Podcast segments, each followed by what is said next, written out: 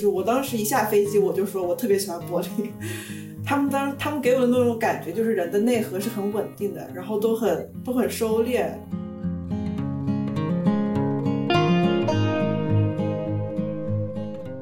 我发现自由就是应该是我生命中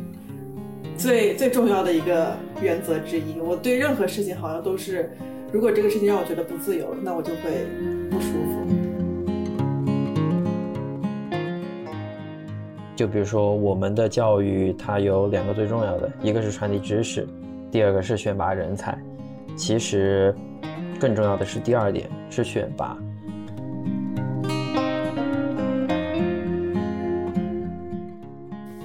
我现在就是有有一种有一种感觉，你关系里面的那个连接感，真的会。如果是好的关系的话，它真的会给你很大的能能量跟自由的感觉，就是它不会让你觉得消耗，然后你们俩之间的那种交互性真的是会给会给人带来很多可能性。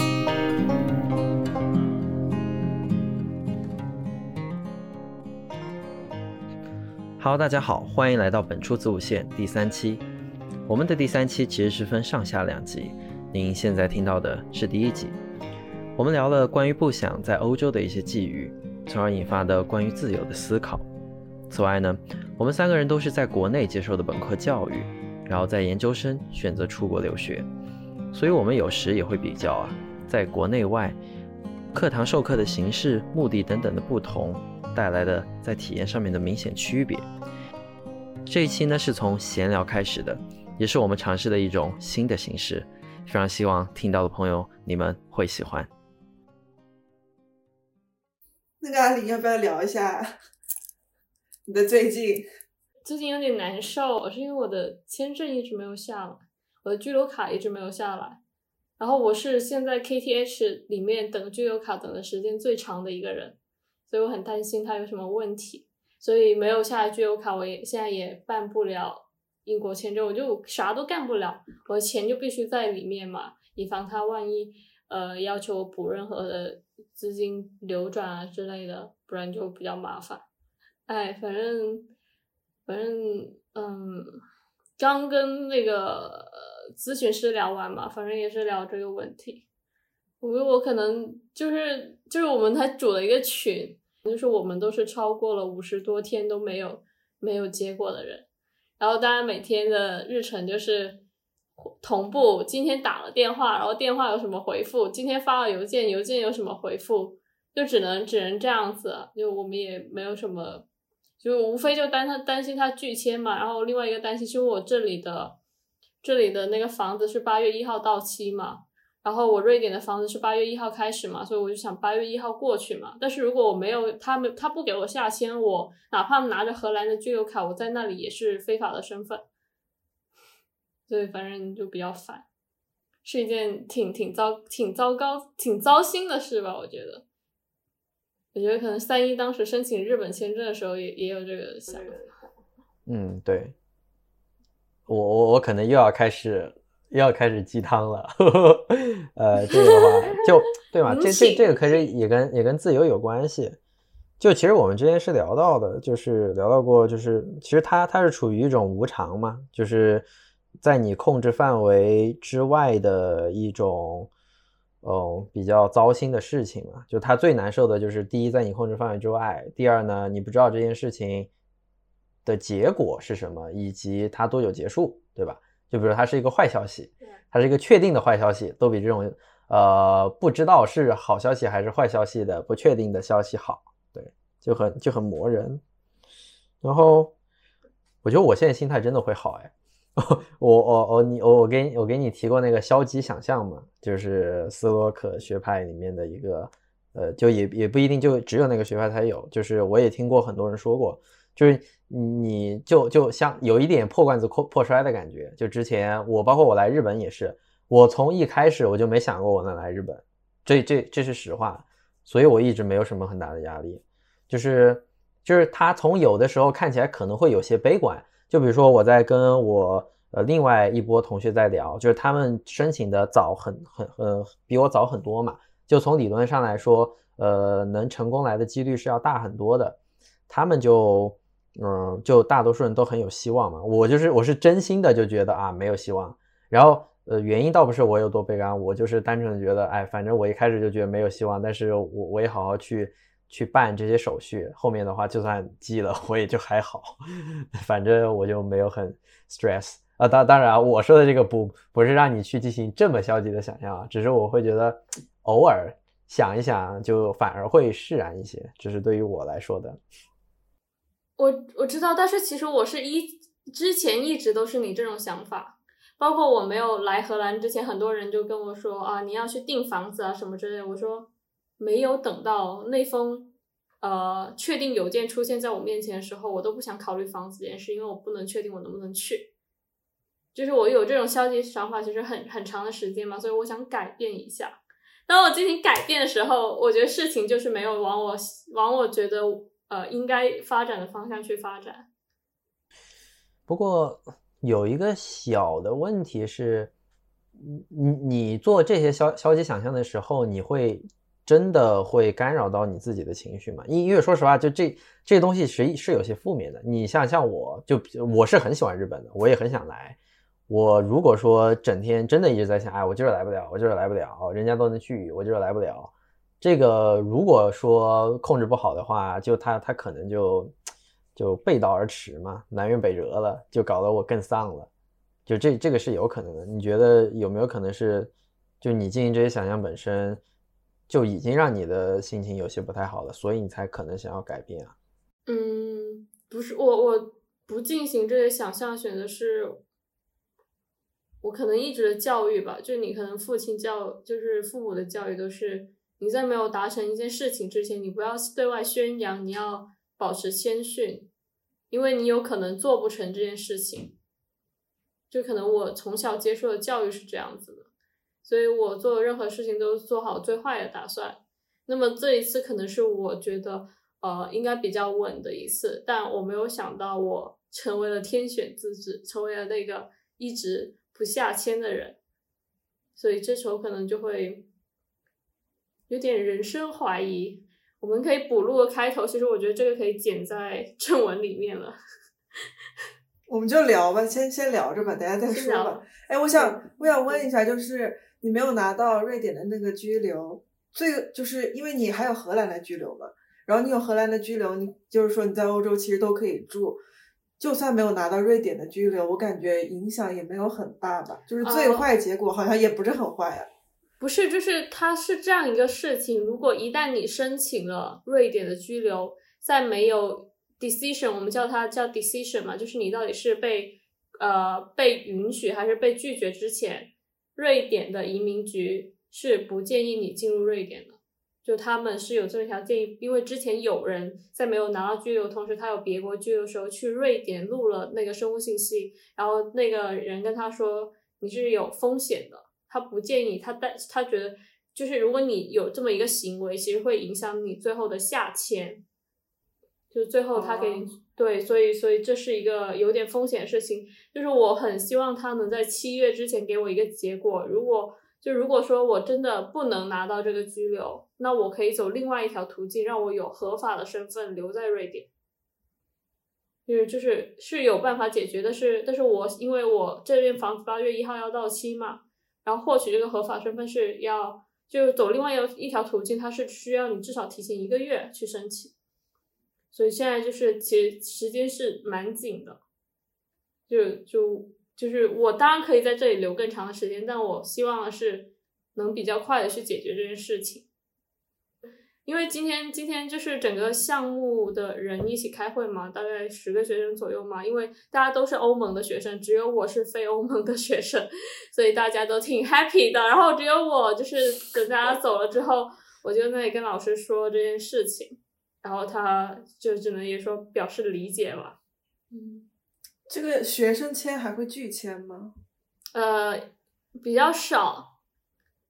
呃，就是就是就是一就是，其实刚刚三一讲到一个不确定性嘛，就是它有一个很大的不确定性是，你不知道你的签，就是我其实你已经拿到我的签证官的邮箱了，然后我也打算明天给他发一封邮件嘛，就是这个不确定性是你不知道你的签证官是为什么会拖延你的下签，有很多种可能，一种可能是我可能分到这个签证官的这段时间他去旅游了，就去年有这个案例，就是一直没有下签，然后他去打电话查，就说这个签证官去旅游，给他换一个签证官。然后有一个签有一就是这个可能性，有可能是我分到他之后，他可能刚旅游回来没多久，他手中积的案子本来就很多。就诸如此类的原因，然后也有一种原因是他可能需要，呃，因为我有别国的居留嘛，他可能需要从，哦，还有就是因为我这个项目比较特殊嘛，反正我我这个项目的人有百分之五呃五六七十的人都会等特别长时间，到五十天左右嘛，那我已经超过这个时间了，有种可能就是我这个项目比较特殊，他需要呃可能需要多方求证啊之类的，反正。反正和心理咨询师聊的也是说，因为他就是他这个不确定性是他人带来的，就不是我自己造成的。但是但是他人带来的不确定性是会确实会对我造成一定的心理压力，对吧？嗯，那个就是我我其实想问一下不想，因为就我又能非常感觉到，就其实刚才不想跟我们就是在。跟阿妮沟通的时候，就是说啊，这个最坏又能是怎么样？然后就我我就我就能感觉到，就就不想对于事物的接受的一种，能感觉到更很坦然。就阿林肯定也感觉到啊，那那不然就就待在荷兰喽？就嗯，就 就这种感觉。其实是因为你长期你你是怎么去接收？就是这方面的事情的呢，就是那比如说你，你就你你在这样的处境里面，你会是这样怎样的一个想法呢？和和怎么去接受这个事情？上次我在德国那个事情其实也挺糟糕的呀，就是如果要客观客观讲这个事情的话，其实非常就是风险很高的事情。我当时那个申根签也就只有两天，两到三天就要过期，然后申根签一过期。我其实也很难，就是我当时不是在德国，他不让我上飞机嘛，然后不让我上飞机，我没有英国的那个，我没带英国的 B R P 回不去。然后我当时如果说我没有找到同学来给我送 B R P 的话，我要去大使馆去重新申请那些临时签证，还不一定要几天。然后我那个申根签又在三天之内要过期，就是我如果当时回不去英国的话。我我我其实不太知道我会陷入一个什么样的局面，但是应该是一个很难很难处理的局面。但是我当时其实，哎，说实话，我心里是没什么没什么没什么很大的 情绪波动的。但是我妈非常的着急，那能理解，我听着也挺急的。对，就是就是我我我也不知道我现在是不是太。太 detach 了，就是因为我觉得我着急也没用啊，我只能一件件事把那个把那个事情做好，就是没办法嘛，事情已经发生了。但是当时我其实就是我不仅是不着急，我后来慢慢就是从那个机场出来以后，我还挺快乐的，就是然后我都我我我就在查嘛，我当时是先确定了，就是我同学帮我拿到 B R P。他大概是十一点的时候，他帮我拿到 B R P，就是才进我的寝室拿到 B R P。然后在，但是在十一点之前，我是在，我是在准备另外一条路，就是去大使馆，在去大使馆的路上。然后我同时还在找如何从德国到德国到巴黎嘛，因为当天买票其实很难买，火车票、飞机票，飞机票特别贵，然后火车票基本上没有。我当时在找，就是有什么其他办法去巴黎。然后在我到大使馆的门口，我同学告诉我他拿到他拿到我的 B R P 了。然后我就，我本来我本来当时在犹豫，我要不要就是进大使馆看一下，这样我就可以不用去巴黎，直接回德国。但是后来我想想还是算了，我就直接就是查到了那个从，我就直接奔到火车站去了，我去买那个去巴黎的火车票。但是当时还还很巧，因为。刚好有有一对中国人的那个夫妻，他们他们也是要，就是他们好像是要跟我坐，跟我我开始打算坐的一趟火车，他们是同一路的嘛，然后他们就说帮我看一下那个车票，但是因为在火车站好像英语英语也不太方便，就是虽然德国人说英语还可以，但是火车站好像还是不太行。然后他们就去帮我问那个火车票，结果那火车票它虽然有票，但是我买不了。然后我就没办法，我就只能立马从那个就是在巴黎火车站买买那个就是城际大巴的那个巴士票，然后买好了以后，下午七点又赶到那个巴士站去，坐了一晚上的那个巴士到了那个巴黎，然后在那个巴士的那个车上，就是风景特别特别好，就是超乎我意料的好。我开始以为在柏林，就是柏林其实风景一般嘛，虽然他们确实那个城市很舒服，然后在那个就是巴士的路上，那个风景特别好，然后我当时就特别快乐，我觉得这个是就是我意料之外的一个惊喜，然后我同时又探索了一个新的，我觉得是一个新的旅游方式，就是交通方式吧，我觉得那交通方式还还挺不错的，反正就是你只要放下那个心理负担。我觉得后面后面来的一切我都，就还挺让我挺让我愉悦的吧，我也不知道为什么，反正就是还可以，就是很很多意外很多意外的想象，然后那种意外带来的新鲜感跟未知就挺让我愉悦的，我感觉我又我又我又得到了很多东西，嗯，虽然确实很紧张，但是紧张就紧张了，我也没办法了。这里这里确实要吐槽一下德国的。售票机，就我之前不是说想和不想可能去一起坐那个夜班火车从柏林到斯德哥尔摩嘛，然后我查了很久买票的信息，就是在德国的那个买票买票网站买不到，然后后来才发现你只能从瑞典公司的那个呃网站上去买这一趟车。就是就是他没有很详细的指示，他就告诉你我们买不掉，买不到这从从从 DB 那个那个德国那个那个火车网站上，你就是买不到，你要打电话给我们。我说不可能啊，怎么会这样子呢？然后啊，居然要从瑞典的那个网站上买，就他很多信息做的不好，就是我们真的可以找一起吐槽一下各个地方的交通。我当时那个德国火车票买不了是。就是它那个机器上是没有显示的，它机器上它机器上还有票，你可以买，但是我问了工作人员，工作人员说这个票不能买，就是很奇怪。就是那个机器我也用了很久哦，那个机器就是后后来我就真的只用手机手机的，就是你用滴滴我觉得还好，反正机器联通，就好心累啊，真的是我在我在我自己去柏林买票的时候也是。然后找那个，然后它那个地图就是柏林的地图，谷歌地图和它真正的在的位置是不一样。我出了柏林火车站，我找公交站找了半小时，反正就诸如此类的。你是非常不路痴的人是吧？就是你一般情况下是不可能找找半半小时的，对吧？就是我很会看地图，就是地图。就是我已经看到有很多公交车在那里，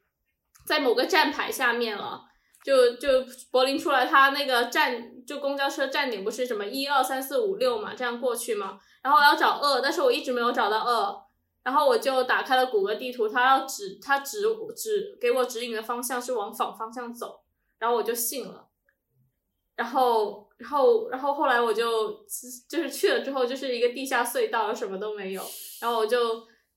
真的不能再信谷歌地图，包括我到了酒店之后，它谷歌地图给我指的落就是落的那个车站也是错的。呃，我觉得可能柏林没有很好的接入谷歌的系统，就是可能柏就是就妥整个德国的火车还有公交车，它整个班次的变动还有还有 delay 各种情况都比较严重，所以比较混乱，所以其实谷歌地图并没有很好的接入。诶，当时跟我一起在柏林玩的那个。就他也是荷兰的嘛，那个朋友他，嗯，我每次约他，他都要就是就是他他要他坐应该是乘公共交通赶过来嘛，每次约他的时候，他都会给我吐槽，他说谷歌地图又把他指错了，我当时还很费解，真的，我说谷歌地图怎么会把你指错呢？因为我其实还没经历过，我在德国大部分都是走路，就是没太坐公共交通，然后我当时很很不相信，为就是我觉得是他自己路痴。跟我理解德国不太一样啊！哎呀，然后，笑笑死！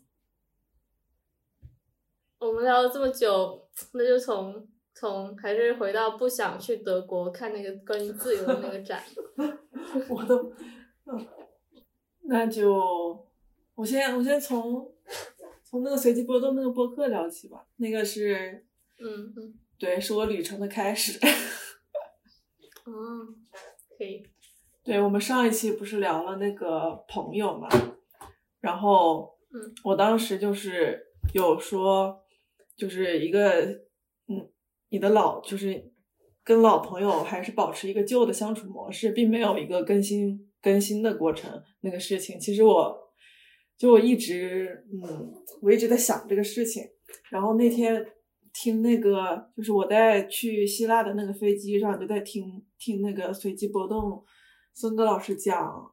讲自由的那期播客嘛，然后他里面有提到，就是说自由是不以任何既定框架作为前提。然后我当时听到那句话，我就突然就很有感触，我感觉这好像就是我不想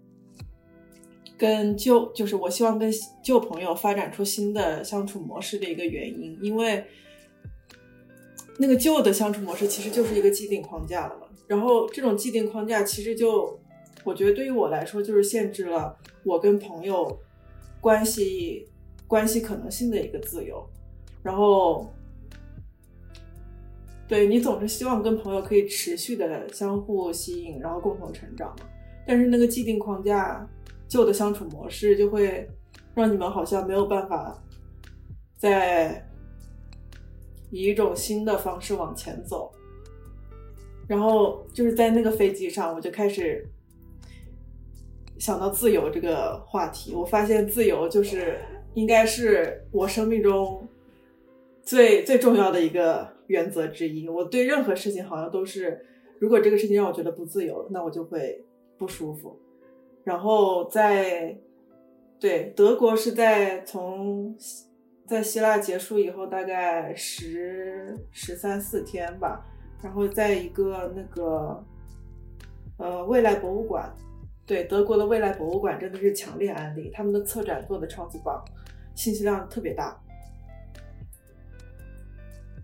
然后还有一个他们的那个 Global Berlin 吧，它它它是一个，它是德国新开的一个，我觉得应该是全球化背景下，他们一个表示柏林是一个非常开放的。一个都市的一个，嗯，一个展览馆还不算博物馆，它里面特多特别多那种就是交互式的一个互动方式，就是还挺不算新颖，但是就是挺挺有意思的吧，可以玩一玩。然后在那个里面就是有特别多，你你从一开始进进入那个展馆的时候，你就会领取一个手环，然后那个手你可以用那个手环就是跟。每到一个每到一个房间，它都会有一些题目、选择题或者是一些交互，然后你们可以产生。然后就是在你整个那个就是展馆的游览过程中，你会做各种各样的题目嘛？然后最后你到终点的时候，你就会得到一个一个生成生成一个关于你个人的一个报告。然后那个报告就是分成了四个部分嘛。然后我的那一部分被它标注的就是自由。对，然后我当时觉得很妙，因为其实我根本就不知道我做了什么题，我也不知道我做了什么选项，但是他，但是他真的就是我不知道是碰上的还是有什，因为我不了解他的那个机制是怎么样运行的嘛，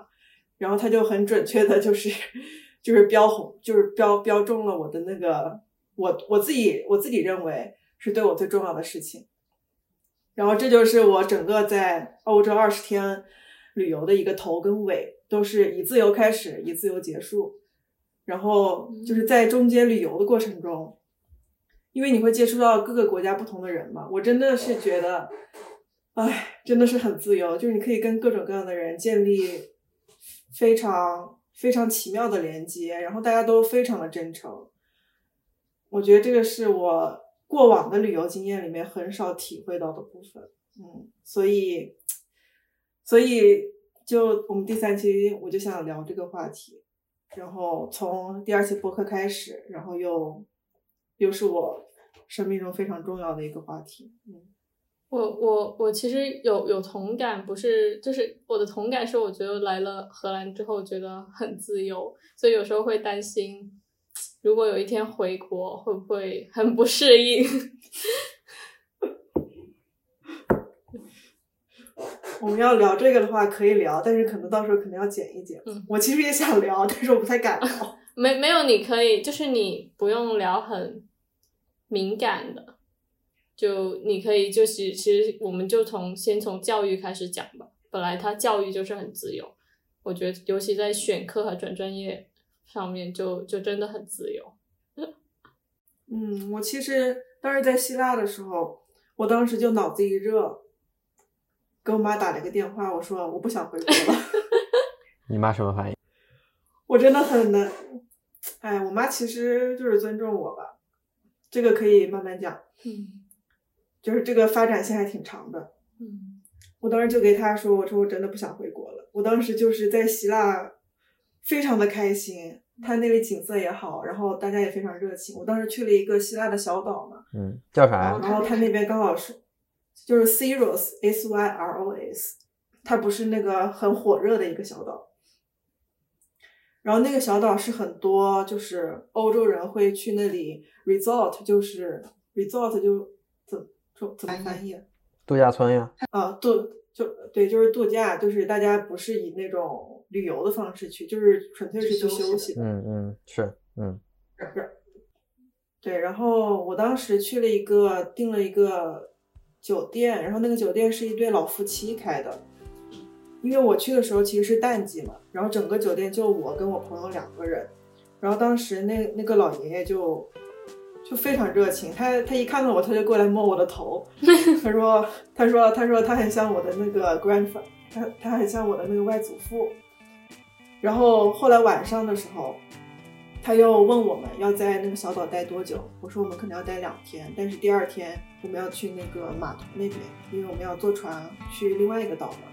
然后住在他们那里可能不太方便，因为他那个他那个是在岛的东边，然后码头是在岛的西边。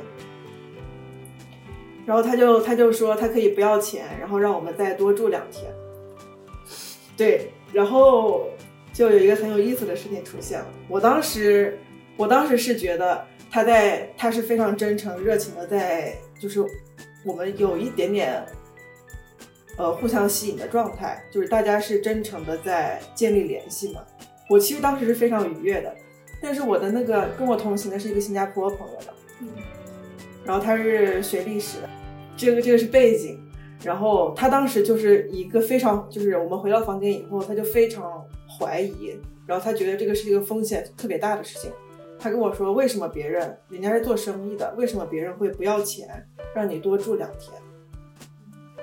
就是他对这个事情是一个非常警惕的态度。然后我后来跟我跟我妈妈聊这个事情，她我妈就她给了一个我稍微比较能够理解的解释吧。她说可能因为人家他们本来的一个专业就是以一种非常警惕性很高的一个方式去的一个生存逻辑吧。就是他可能跟我们不太一样，就是你可以看到两两个完全相反的生存逻辑，一个是爱跟信任，然后另外一个是就是警惕跟计算。我当时觉得这个这个对我来说其实还是一个挺大的冲突的，就是我不知道他为什么要那么那么担心害怕这个事情。我我倒是觉得你不担心不害怕挺神奇的 啊，真的吗？嗯，我我我我我我会有美好的幻想，比如说他他们就是呃一直没有人来，比较呃比就是一直守在这个店里，比较孤独寂寞。嗯，但是但是我我也很清楚知道现在全国的呃全世界的经济都不是很好，尤其是旅游业，所以我其实有点，除非他们就是赚了很多钱嘛。呃，足够养老，所以我也挺怀疑为什么他们会愿意让你们留下来免费住。嗯，我是这么觉得的，就是，呃，其其实首首先，我觉得跟我是男生也有可能嘛，因为这个也跟安全相关嘛。呃，我第一时间，呃，再加上我我比较喜欢，嗯，占小便宜，也不是占小便宜吧，就是像这种事情肯定。会比较开心嘛。就第一第一就是我我也觉得这是一个极其真诚的表现，但但是我第一反应可能也是，呃，就就会立马有一些怀疑的，对，就可能确实还是会有那么一丢丢怀疑，因为我之前也去了希腊，就是总的来说它那边价格是不高的嘛，就现在的就是、嗯对它的价格是不高的，不过也可以看出那个经济真的很差很差，嗯，经济确实，我在雅典，我操，那个经济就是好多店门都是关的，然后城里面特别特别乱，对，就但但但但是我还是会相信有很多，因为我的旅途中也遇到了非常非常多很真诚的人事物。不过确实在这种，其实他这种就是，在我理解，他就是送钱啊，就是他这个动作等同于送钱啊。就是在送钱这个层面上面确实是没有的，对，但是在其他各种维度上面的真诚是很多的。不不过我是很愿意去相信的，我我也相信确实有很多人是愿意这样做的。但是总体来说，我觉得可能还确实是少数的。嗯，我就就是现在全世界人民那个经济上面都不太好过，对，嗯，这是我的。所以你们最后留下。来了吗？对没有留，因为我们订了，我们酒店提前都订好了。嗯，你觉得如果说，呃，你就比如说你挺想留，或者是，嗯，举个例子啊，就那个老爷爷就是呃又又跟你们说，哎，你就留下来嘛，真的没有关系。你的那个朋友会就可能，嗯，会也有一些抗拒嘛，就是说，哎，还是算了吧，这样，还还或或或者是是留可以，那我要不我们就给钱，对我咱咱们也别别别怎么怎么着占这个便宜，还是怎么怎么着，对，嗯就是他是特别特别的担心，嗯，然后他当时在跟我呃描述他对他的担心跟嗯对这个情况的分析的时候，嗯。他那个分析逐渐让我都变得很害怕了，你知道吗？嗯比如说呢到这种程度，他他他的 worst case 有多有多有多 worse？他的他分析到哪一步了呀？啊，就是很多他他他想了很多犯罪的情况。嗯，明白。但是这个的话，我还是这个我会存疑，因为首先就是他的这个犯罪，因为你要跟他你多住两天这个联系起来嘛。就比如说我我可能想的比较远的就就就是敲诈嘛，就类似于就就最坏的，我想到的最坏的情况就是说，本来比如说一天三百，你多住两天，因因为这个事先又没有谈好价格，他给你就给你说两天一千，反正最后就非要你给。就我我可能想到最远最远就是这一步，因为我会觉得就是更更加更加就是呃恶性的犯罪的事件，它的风险是你住进去就有的，不会因为多住这两天而增加。你那个朋友是怎么分析到那一步的呀？就是什么敲诈勒索之外的情况，他是他是怎么合理化的？这个就这个确实我我都不会想这么远，我倒是我觉得是因为淡季，就是嗯人本来就不是很多。如果你们真的要寻求嗯帮助的话，那其实确实会有点危险。嗯，就我最近有听一个播客，他们是讲他们如何穷游的嘛，嗯就是、嗯呃，他可能他也是会教女生一些嗯如何，比如比如他们就是有人要搭他们的便嗯车，无论是他们搭别人的便车，嗯还是别人搭他们的便车，他们可能都是会优先给女性线，就是他们都会有，就多或多或少在这个是目前的社会状况下会呃多考虑一些吧，就无无论对错嘛，嗯。啊，我我前两天跟一个朋友也聊到这个搭便车的事情，他说其实，呃，就是一个女生搭便车不方便，但是一个男生搭便车也不方便，就是因为那个车主他看你是一个男生，他也会考虑自己的安全，但是如果一个女生的话，他就是车主可能不担心，但是那个女生会担心，所以最方便的是是一男一女。其实嗯对，那个、那个、那个、那个主播就讲到，他不敢一个人去搭载嗯另外一个人，他要有在朋友的情况下才会愿意让别人去搭便车。就其实大家的思想都是思考都是双方面都有考虑到啊啊，这个这个我觉得确实是的，因为虽虽然这么说很，但是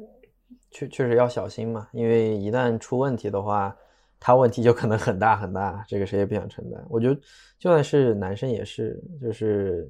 在比较旅游业不那么发达或者比较偏远的地方，就搭便车确实非常危险。在英国我也有朋友，就是是，而且不是搭便车哦，就是他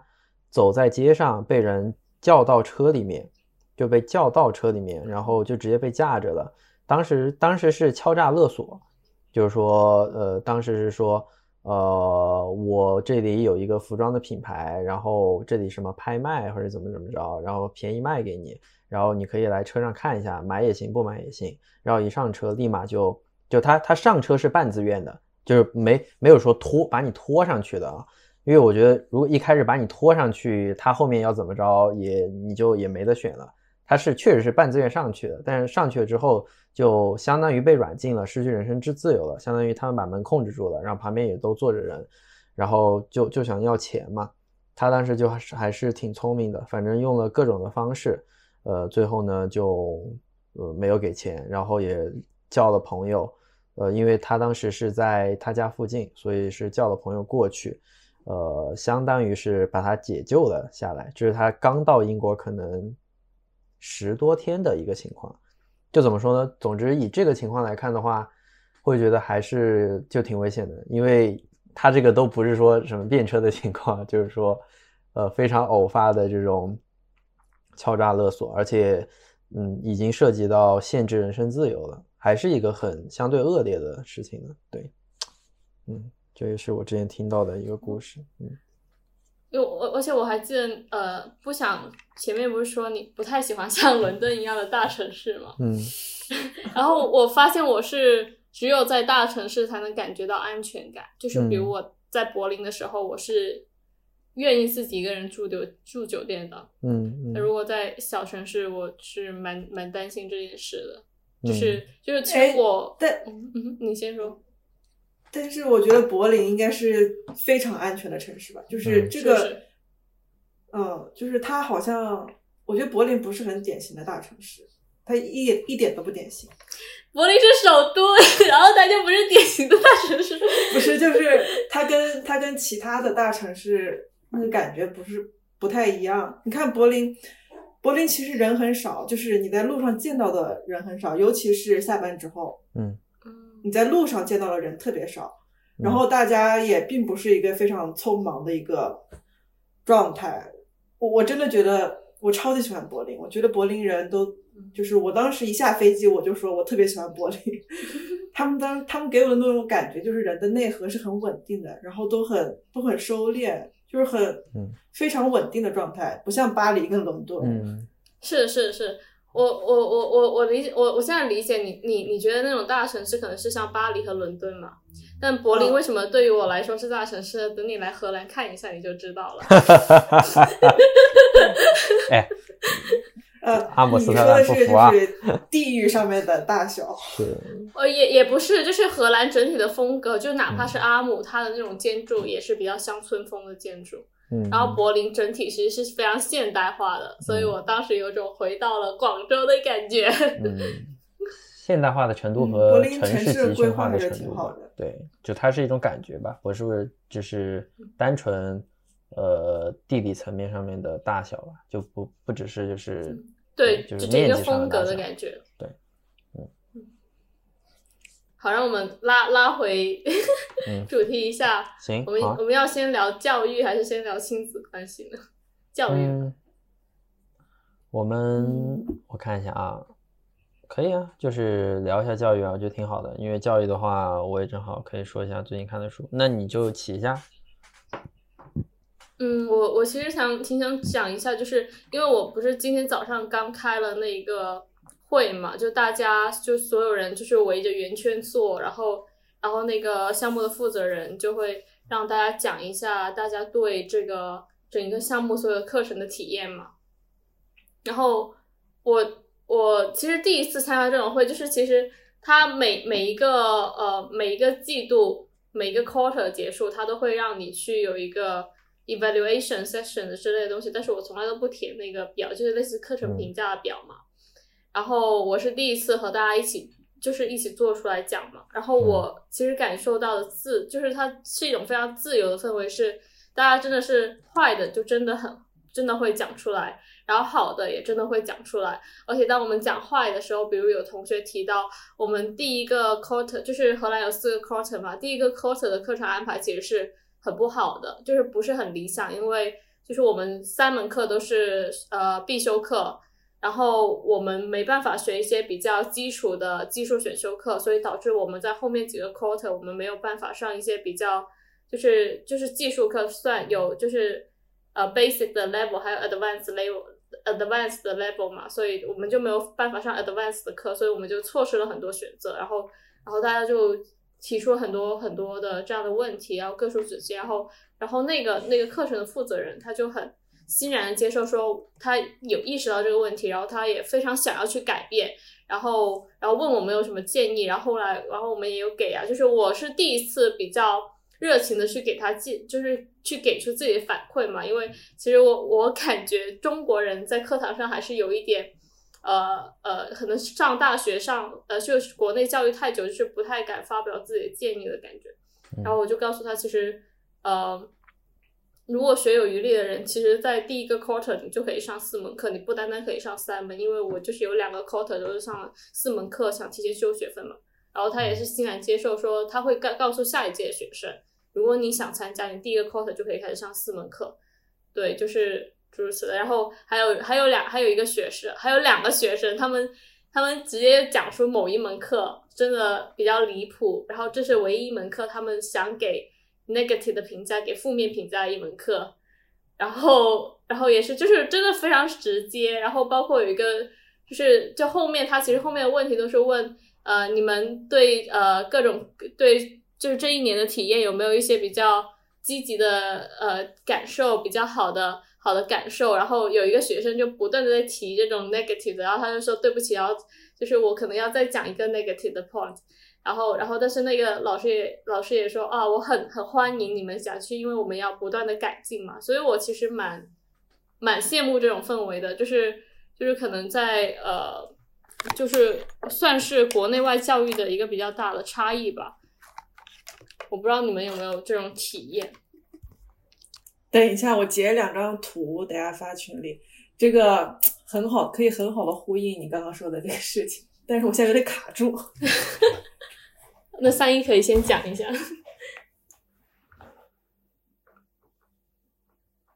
我觉得其实对于我来说的话，刚才听到的就是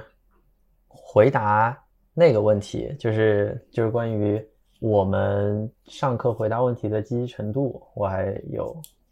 挺多想讲的。就是我不知道，不想不想现在在找东西是吗？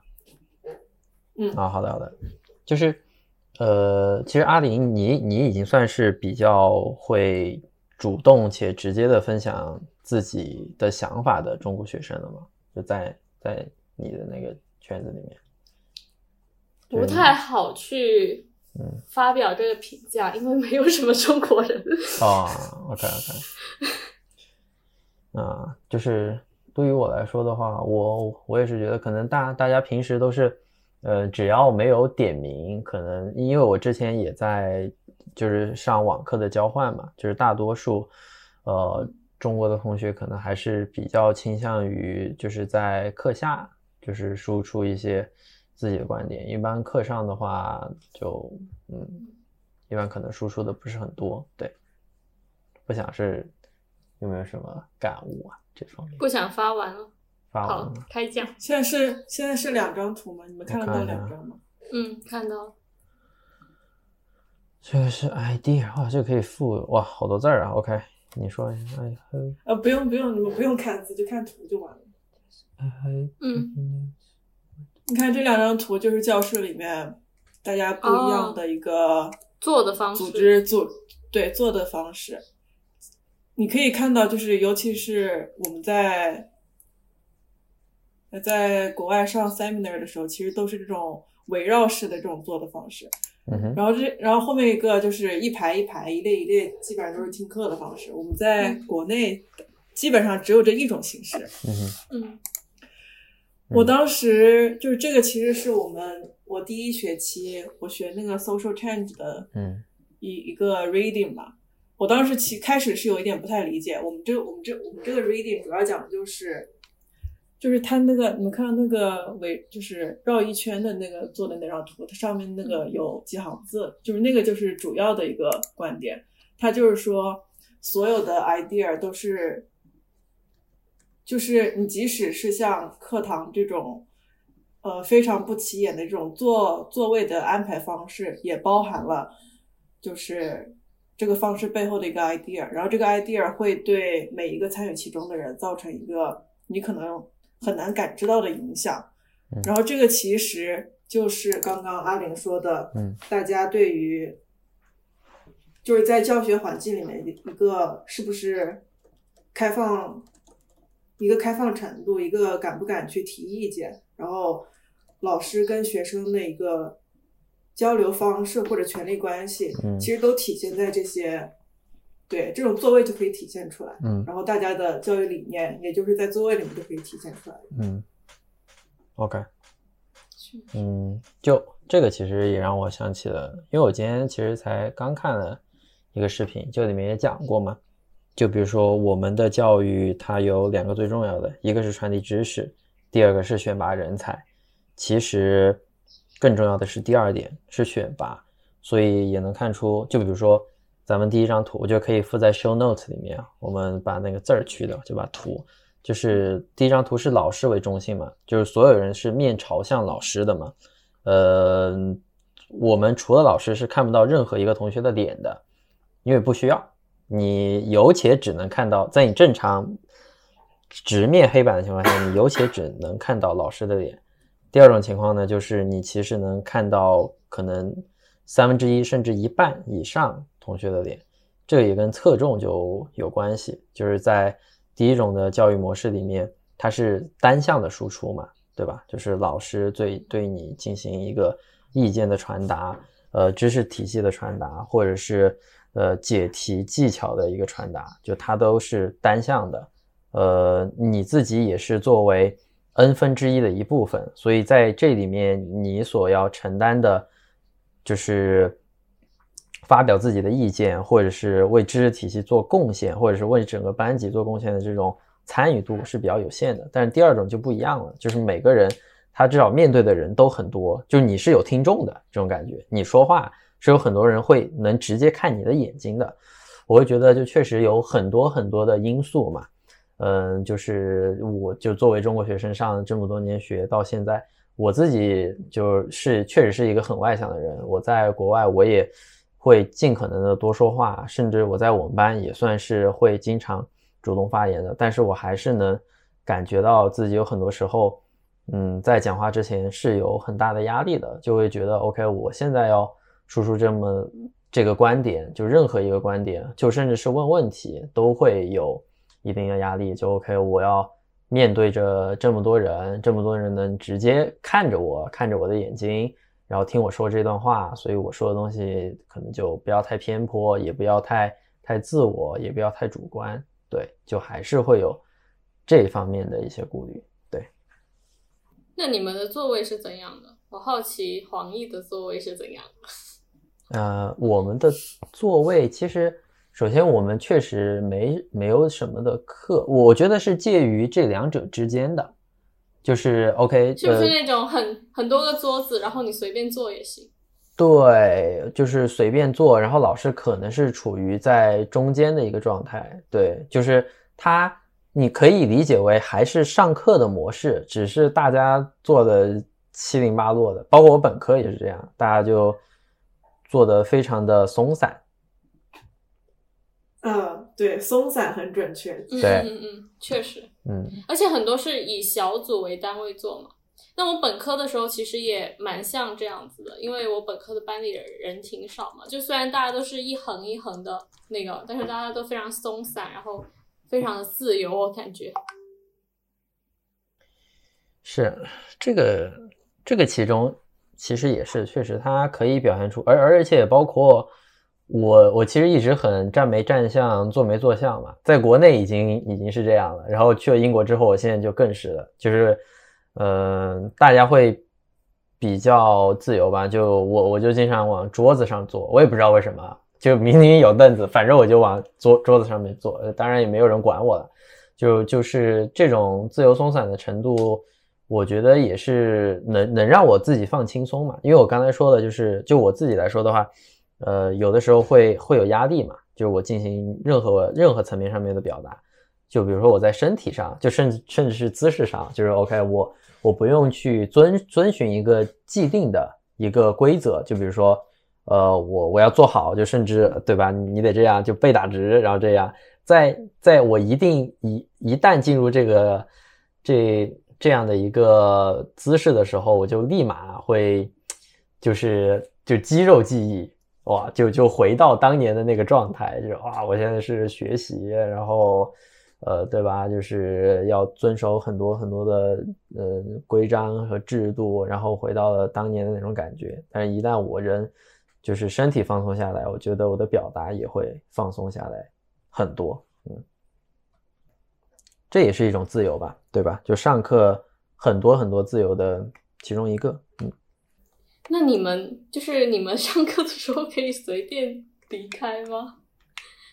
哦，可以的。你们呢？你们行吗？我我我们是可以的。我我们不用打扰。我们也可以。嗯。我觉得其实其实大学本科的时候就感受到了比较多自由。我觉得就是中国的教育其实从本科就是从我们上大学开始，其实会逐渐的有一些自由。嗯。因为我感觉他已经不再需要选拔人才了。就是我其实大学其实国内的还是蛮自由的，在某一些嗯。嗯，我觉得研究生就不是了，但是在本科阶段其实还是蛮一个自由发展的状态。我不知道子涵就是读美院的话会会不会更自由？嗯，哦，对不起，不想名字剪掉。这一面还好，你说？哎，哎，说实话，我我我不是这次又去了黄奕嘛，我帮我帮我朋友布展，然后在他们那个 studio 待了很长时间。嗯。我根据我就是目前已有的经验，我感觉是不是是不是这种艺术类院校的学生都是一个比较自我，甚至趋向自私的一个状态啊？是的，很很明确的，很明确的回答你 是的呢，真的真的真的是这样的。就是我原来在美院读书的时候，最让我痛苦的一点，其实就是我觉得大家都很自私。而且那个自私的程度是让我，就是因为我是一个有对人性有非常高的幻想的人，然后我并并且我在追求这件事情，我的身体力行的追求这件事情，所以当当我到那个环境的时候，那种扑面而来所有人的那种自私，真的让我非常的 非常的煎熬，所以我一直说我大学过得过得很难受嘛。然后那次去黄奕的时候。我又感觉当时那里的那个那个那个氛围，我又感觉我好像回到了我的本科，就是大家，嗯，大家只顾自己，不会说从，就大家不会为了别人的利益去做出任何的行动，如果如果跟自己无关，他们都是一个完全事不关己的状态。呃，就因为其实你可能跟那个环境是没有深交的嘛，但是首首先我相信你说的是真的，因为你就是对于那个调调你很熟悉，所以一旦那个调调重来，你可能都不需要跟他说话，你就知道了，是吧？就你都不用待多久，你就进去二十分钟，你就能知道，是这种感觉吗？就你你你不需要说吃饭，嗯嗯嗯，我觉得我是个很很敏感的人。对我只要进入那个环境，我就可以感受到那里的人是一个什么样的感觉。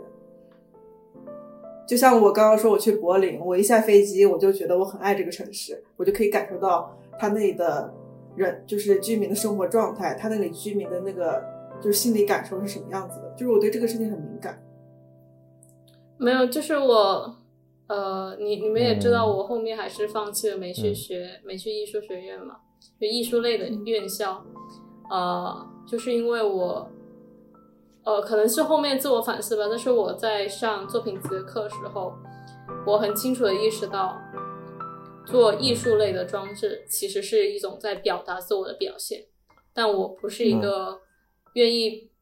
过多表达自我的人，我是一个就是就是希望解决问题的人。就可能我甚至有一点过于乐于助人，所以有时候会给自己带来一些心理压力嘛。但但但总体来说，我整个人的性格都不是一个很强烈表达自己的人，所以我当时就还是觉得不要去太偏艺术的专业学了，还是好好的做个工科生吧。对，我现在就是有有一种有一种感觉，你关系里面的那个连接感真的会，如果是好的关系的话，它真的会给你很大的能能量跟自由的感觉，就是它不会让你觉得消耗，然后你们俩之间的那种交互性真的是这个很会给你很会给人带来非常的赞同从从上句或者上上句开始啊，这个非常好，直接接上啊，直接金句。就是我是觉得，我是觉得就是，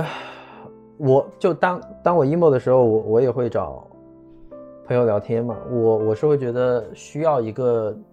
在我认可的比我内心更加强大。这这个我之前也跟阿林说过嘛，因为阿林有一次前段时间心情不好也找我了嘛，就是我。比如说啊，我可能有的时候对于阿姨来说，我情绪稳定嘛，对我是情绪相对稳定的，对我我我我也是，我倾向于找一个 能更加理性、情绪更加稳定，或者对于我来说是内心比我在在我 emo、在我 anxious 的那个方面更加强大的那个人，对我我就会讲找到他，就不然的话，我就会觉得是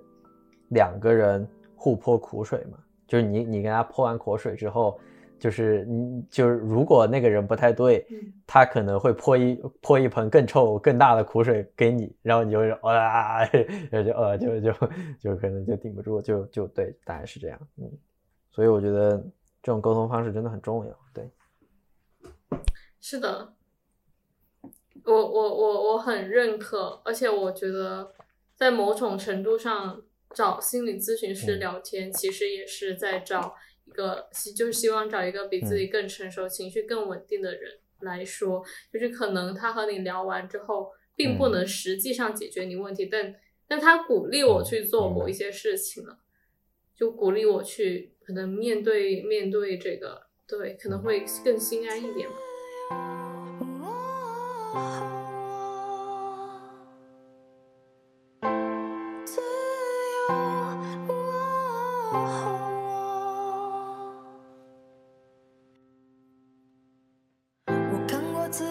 噪音抢到了报应，未曾停止一直很小心翼翼的靠近，拉了的苦痛，坚韧寂静的鼓动，或是清醒的提醒着，毕竟机灵就无恐，不如人哭诉，走投无路，佝偻无助，自由变成身在兜售孤独，全免费赠送束缚，其实真是没有下路，不去跟随谁的脚。踏平的老路是无畏的小树，保住